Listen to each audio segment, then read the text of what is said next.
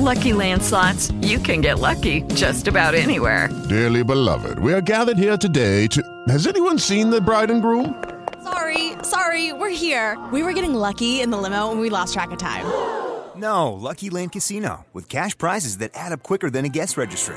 In that case, I pronounce you lucky. Play for free at LuckyLandSlots.com. Daily bonuses are waiting. No purchase necessary. Void were prohibited by law. 18 plus. Terms and conditions apply. See website for details.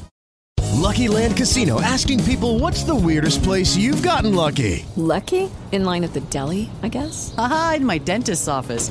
More than once, actually. Do I have to say? Yes, you do. In the car before my kids' PTA meeting. Really? Yes. Excuse me, what's the weirdest place you've gotten lucky? I never win and tell. Well, there you have it. You can get lucky anywhere playing at LuckyLandSlots.com. Play for free right now. Are you feeling lucky? No purchase necessary. Void where prohibited by law. 18 plus. Terms and conditions apply. See website for details.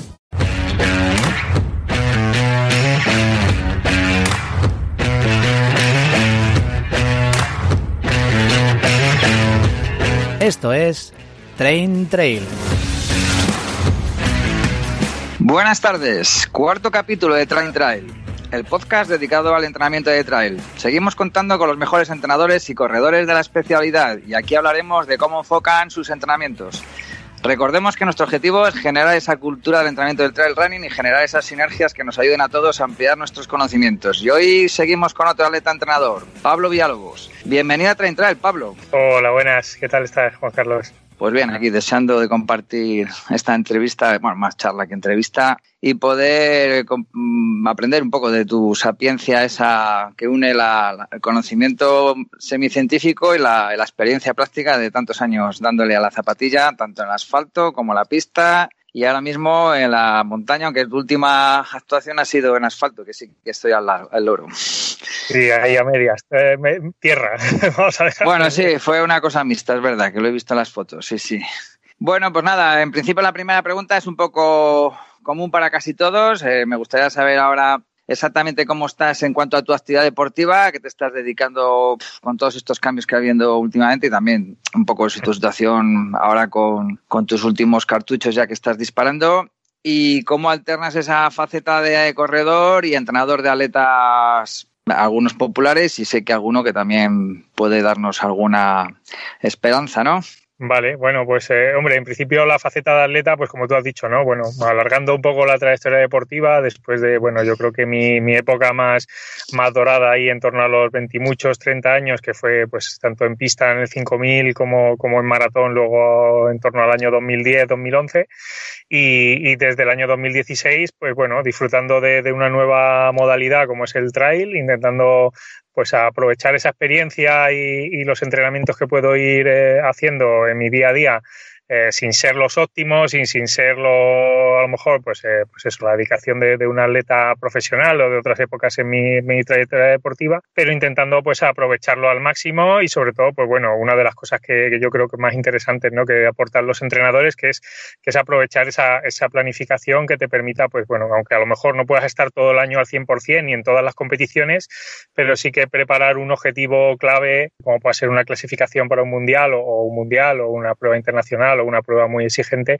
pues eh, poder intentar llegar allí a- al 100% ¿no? de lo que puedas en ese momento. Y, y en eso andamos, ¿no? Un poco ahora mismo picoteando entre ultradistancia en asfalto, este año pues ahí tenemos en mente los 100 kilómetros en ruta y, y también un poquito tirando ya la ultradistancia en montaña pa- en torno a, bueno, pues carreras entre a partir de distancia maratón hasta 100 kilómetros o por ahí. Y luego a nivel como entrenador, pues, pues bueno, ya desde hace bastantes años pues, estoy trabajando aquí en Madrid con grupos de entrenamiento a nivel presencial, grupos de entrenamiento de atletas populares que tenemos aquí en, en diferentes parques, en diferentes zonas de Madrid, en los que, bueno, pues hay desde chicos, chicas que prácticamente están empezando a correr y, y todavía están saliendo del caco a prácticamente disputar su primer 10K, hasta atletas pues con más bagaje y más, experimenta más experimentados que, que luchan pues incluso por marcas a lo mejor eh, en torno a 2 horas 40, 2 horas 45 en maratón, incluso a veces más rápido. ¿no? También he hecho mis pinitos a nivel de, entrenamiento a distancia con atletas, sobre todo atletas ya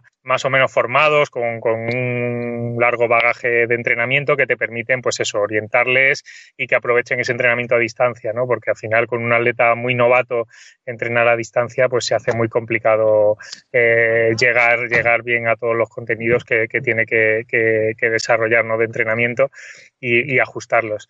Y, bueno, y como tú has dicho también, pues bueno, desde, este año pasado, pues eh, llevando un poquito de la mano a un atleta, un futuro atleta a lo mejor de, de alto nivel, como es un chico Frank Cáceres, de un extremeño que está alternando pues ahora 3.000 obstáculos, campo a través y queremos que se inicie un poco en las carreras de montaña en categoría junior con, con la idea de ver si, si, bueno, si puede desarrollar su potencial en el futuro, ya veremos en qué prueba, pero yo creo que en esas categorías pues un fondista pues lo tiene que preparar o lo tiene que probar por lo menos todo. Bien, pues ya me has contestado la siguiente pregunta, con lo cual, mira, avanzamos una y nos quitamos un problema con Luis, que siempre andamos pillar luego de tiempo.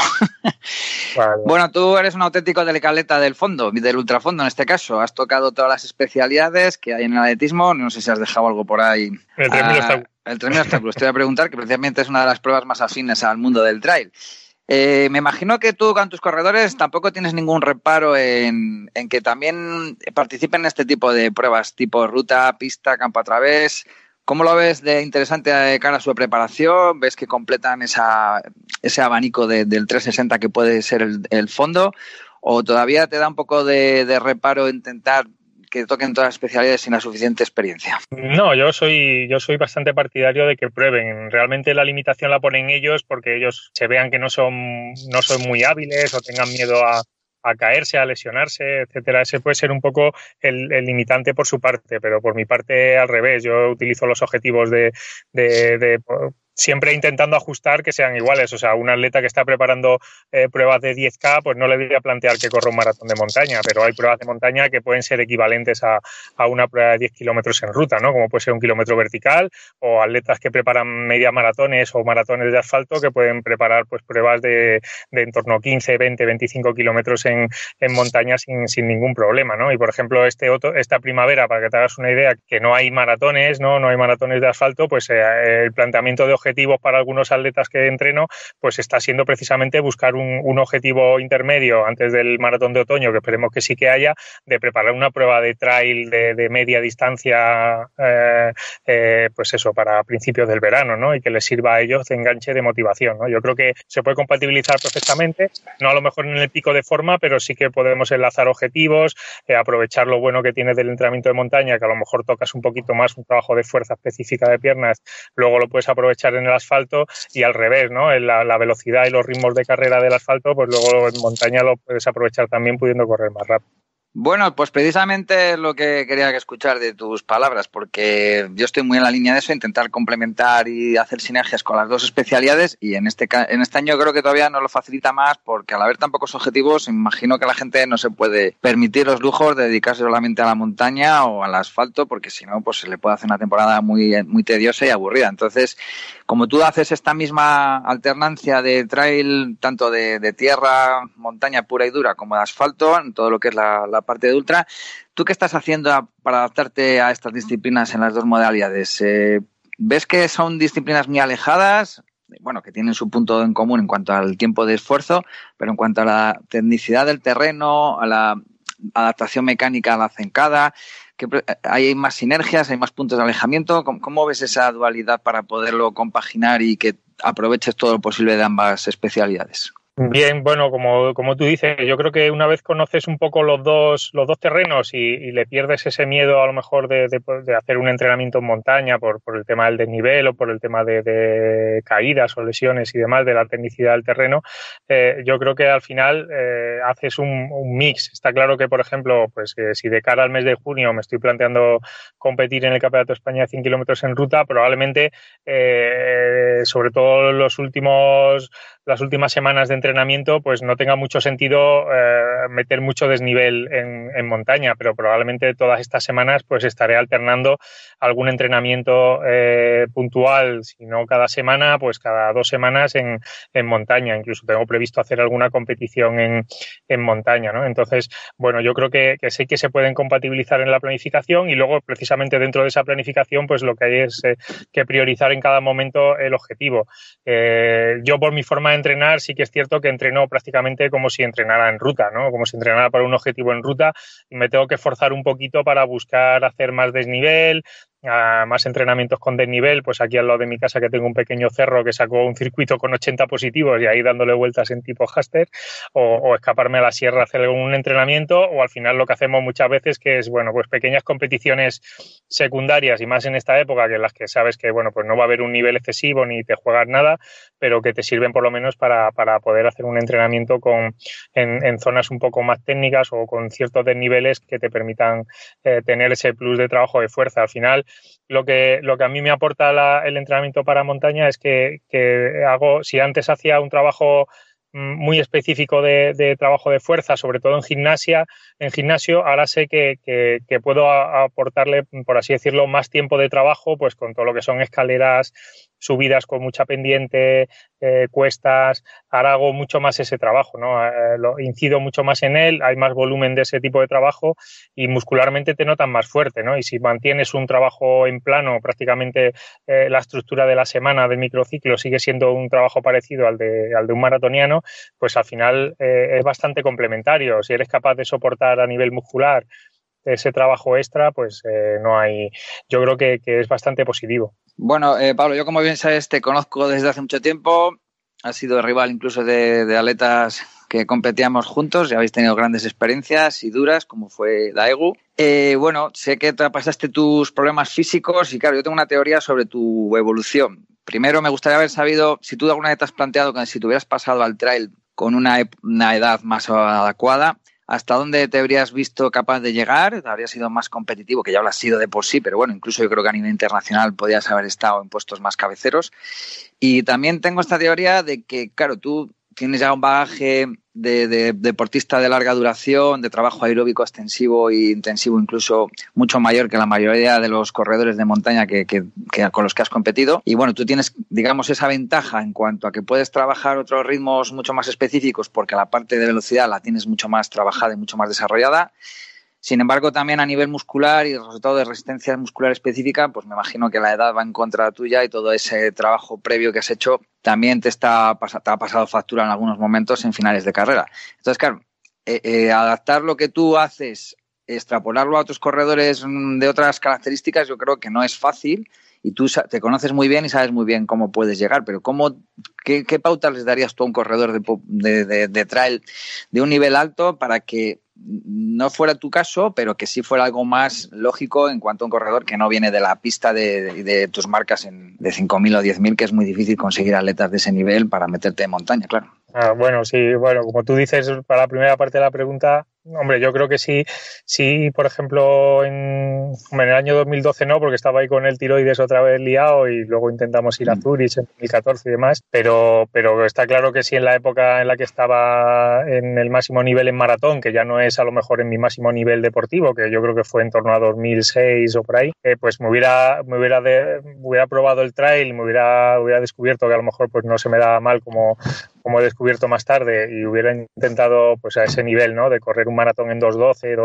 2.13, 2.11, eh, disputar pruebas pues eh, por tipo Sierra Final o, ese tipo de, de, carreras de media distancia hasta, hasta maratón de montaña, pues probablemente yo creo que, que hubiera sido mucho más competitivo que, que, ahora, ¿no? Si cabe. Pero ahora a mi nivel, en, cuando he estado compitiendo estos años, pues eh, 2018, 2019 y tal, pues es un nivel en maratón equivalente a, pues bueno, bajar a lo mejor de 2 horas 20. Entonces, claro, esa diferencia, eh, aunque siga siendo competitivo, pero, pero claro, yo, por ejemplo, la, en 2019 que disputé la Golden, la Golden Trail Series mundiales, eh, que son pruebas pues del máximo nivel, como ya viste, pues eso, cierre, final o maratón de Mont Blanc o, o, C-Gama, pues ahí, claro, me falta un escaloncito para estar peleando por, puedo estar peleando por entrar entre los 20, 15 primeros, pero, pero más adelante pues ya me falta, me falta ese puntito. Y de cara pues a, corredores de montaña experimentados que a lo mejor no tengan el bagaje que puedo tener yo de entrenamiento de, de intensidad, ¿no? De ritmos rápidos, de pista, de asfalto,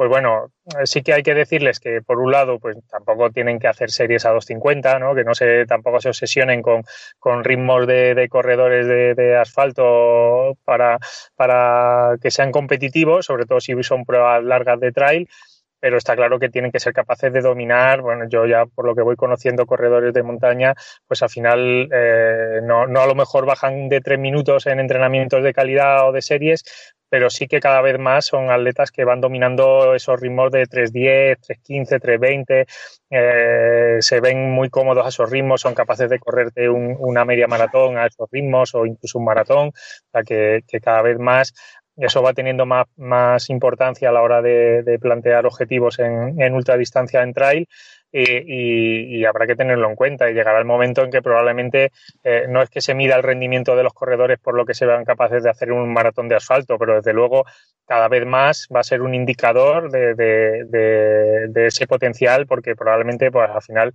el entrenamiento específico de montaña lo vamos a hacer todos y al final estos son carreras y gana el que va más rápido, ¿no? Vale, vale, pues mira, además has vuelto a contestarme otros dos por uno, con lo cual seguimos ganando tiempo. bueno, una de las cosas por las que más te caracterizas tú es por tus famosos Excel de, de, digamos, de previsión de tiempos de paso que luego muchas veces no respetas, pero por lo menos están muy, ahí le da, ¿verdad? están muy currados y es verdad que, que es una herramienta súper interesante a la hora de afrontar un esfuerzo en el cual no tenemos los tiempos de, de, paso como puede ser un maratón, que es mucho más sencillo saber exactamente dónde estamos. Eh, es muy difícil explicarlo aquí sin imágenes, pero bueno, coméntanos un poco por encima rápidamente qué provecho le puede sacar a un corredor de montaña de cualquier nivel. Esos Excel están tan magníficos que nos proporcionas. Bueno, pues eh, por explicarlo el tema de los Excel a, a, los que no lo sepan, al final lo que, lo que suelo hacer es eh, cuando tú corres una, una prueba de, de trail, eh, tienes el, el, los kilómetros lineales y tienes también un desnivel acumulado positivo, ¿no? que se desarrolla durante toda la carrera según la, va subiendo eh, y demás. Entonces lo que hacemos es sumarle ese desnivel positivo, un kilómetro por cada 100 metros de desnivel positivo, a, a, a lo que es la, la distancia lineal de la carrera, con lo cual tenemos, por ejemplo, una prueba de 100 kilómetros con 5.000 positivos, sería una, realmente una carrera de 150 kilómetros de esfuerzo a nivel de tiempo de carrera, ¿vale? Entonces eso nos permite calcular mucho mejor, mucho más ajustado los tiempos de paso, pues por ejemplo, por los diferentes picos o los diferentes habituallamientos, lo que nos va a ayudar a planificar mucho más los, los tiempos de paso, tiempos que hay entre un avituallamiento y otro, porque al final, si solo nos fijamos en los kilómetros lineales, pues nos podemos llevar sorpresas, ¿no? Con una zona que haya un pico y se suba muy lento y, y, y en una, de un avituallamiento a otro que esperas que haya media hora porque solo hay seis kilómetros y resulta que hay una hora, ¿no? Por ejemplo, para, para ese tema, pues es muy interesante y para dosificar el esfuerzo también, por supuesto, ¿no? Por lo, porque si, por ejemplo, una carrera tiene el desnivel en la parte final, si son 100 kilómetros, el kilómetro 50 no va a ser la mitad de carrera, a lo mejor la mitad de carrera a nivel de esfuerzo es el kilómetro 65. Entonces ya sabes que hasta el kilómetro 65 pues hay que llegar muy bien porque te queda la otra mitad de carrera a nivel de esfuerzo en la, en la parte final porque tiene todo el desnivel positivo, ¿no? Por ejemplo. Bueno, pues es una cosa que yo creo que se podría aprovechar y incluso todos los corredores, ya sea de un nivel u otro, me parece que sería muy interesante que aprovecharan esta herramienta. No sé si la puedes patentar o monetizar de alguna manera. Pero... Bueno, por ahí anda compartida en... Sí, sí.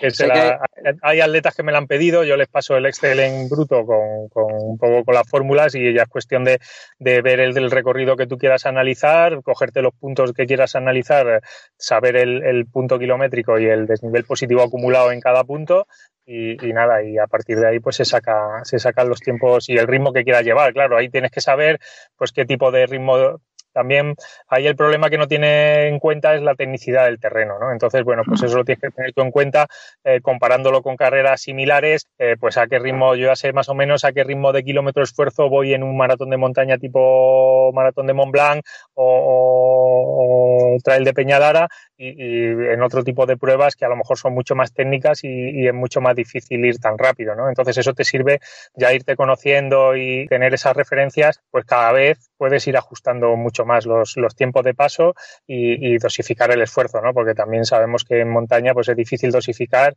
y es fácil, como me ha pasado a mí muchas veces, ¿no? Pasarte de rosca en el inicio y que los kilómetros finales se te hagan muy cuesta arriba, aunque no sean cuesta arriba. Bueno, vamos a ir acabando. Eh, la última pregunta, así más técnica, es respecto a, bueno, va un poco alineado con esto, una idea que me diste tú un día también en cuanto a, ya sé que estás jugando ahora con los potenciómetros, los estimadores de potencia, para intentar también, digamos, establecer tácticas de carrera atendiendo pues, a una previa revisión de un circuito con los potenciómetros para saber exactamente cómo es cada zona del, del circuito.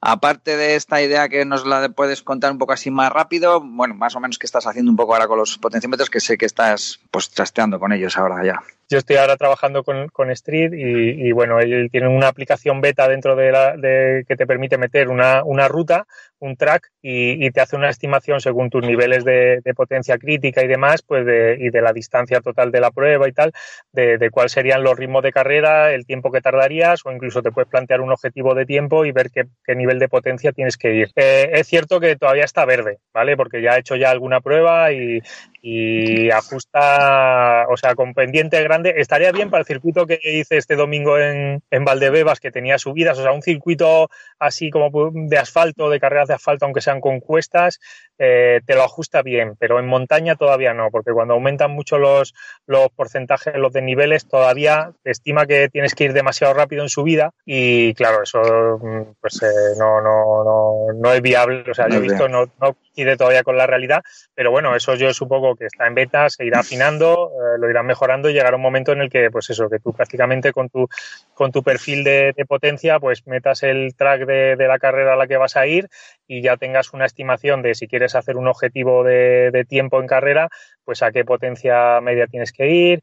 También hay que tener en cuenta que todavía el ajuste de la potencia en bajada pues sigue estando también eh, verde, ¿no? No te da una referencia, siempre te va a dar, te va a medir de menos, ¿no? Entonces, para lo que es más referencia es para plano y subida. Ahí sí que es una referencia, la verdad es que mejor incluso que, que el ritmo de carrera porque, porque es mucho más estable, no depende del GPS que a veces se le va la pinza, sobre todo cuando vas en un bosque o vas en montaña que haya poca cobertura o cosas de esas. Entonces, la verdad es que, ajusta muy bien es una, una referencia muy, muy interesante. Bueno, está claro que es la, lo que falta para que los estimadores de potencia nos den ya la información plena, las bajadas, pero bueno, de momento ya nos han aportado bastante hasta la fecha, cosa que no teníamos. Y bueno, ya, bueno, sé que eres muy activo en redes, es fácil encontrarte en cualquier sitio la gente que quiera ponerse en contacto y bueno, simplemente que, que nos des tu referencia si no te quieren encontrar, despedirte y, desearte una gran temporada, por supuesto. Ah, pues muchas gracias. Pues sí, como tú has dicho, en principio estamos ahí en todas las redes eh, habituales, eh, Twitter, Instagram, eh, Facebook, en YouTube también hay en el canal me pueden escribir y mm, está abierto para que me manden mensajes privados o incluso a mi, a mi correo electrónico personal, que seguro que lo pueden encontrar por ahí, estará en algún artículo de mi blog y demás, para, bueno, pues si alguien quiere hacerme cualquier consulta, normalmente intento contestar todos y lo pasa que ahora como somos multicanal, hay veces que algún mensaje se te escapa, pero, pero bueno, me voy a tener que tirar de un CRM de estos para que no se me, no se me quede nadie por ahí sin, sin consultar alguna duda, pero ahí estamos pues para que eso, cualquier consulta, cualquier persona que quiera pues indicaciones de temas de entrenamiento, pues sin problemas. Pues nada, Pablo, un placer hablar contigo, una persona con cantidad de proyectos y que, bueno, pues, pues creemos que es una de las personas que tenía que pasar por este podcast sí o sí. Así que nada, hasta otra, Pablo. Venga, hasta otra.